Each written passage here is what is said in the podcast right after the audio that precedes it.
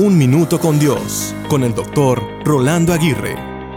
El miedo vende más que cualquier cosa en la vida. Desde temprano, el miedo y el temor se convierten en el vendedor más grande para el ser humano. El miedo vende todo tipo de producto para la vida cotidiana. Por ejemplo, el miedo a morir vende seguros de vida. El miedo a envejecer y arrugarse vende las cremas más costosas para las arrugas. El miedo a no ser querido trata de comprar el amor a través de regalos.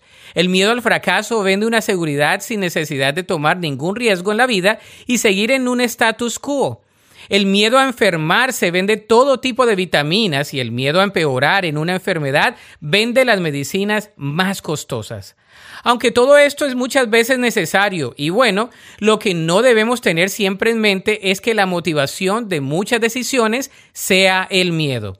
Si nuestras motivaciones son el miedo para todo, entonces la solución no es ni el activismo ni la pasividad.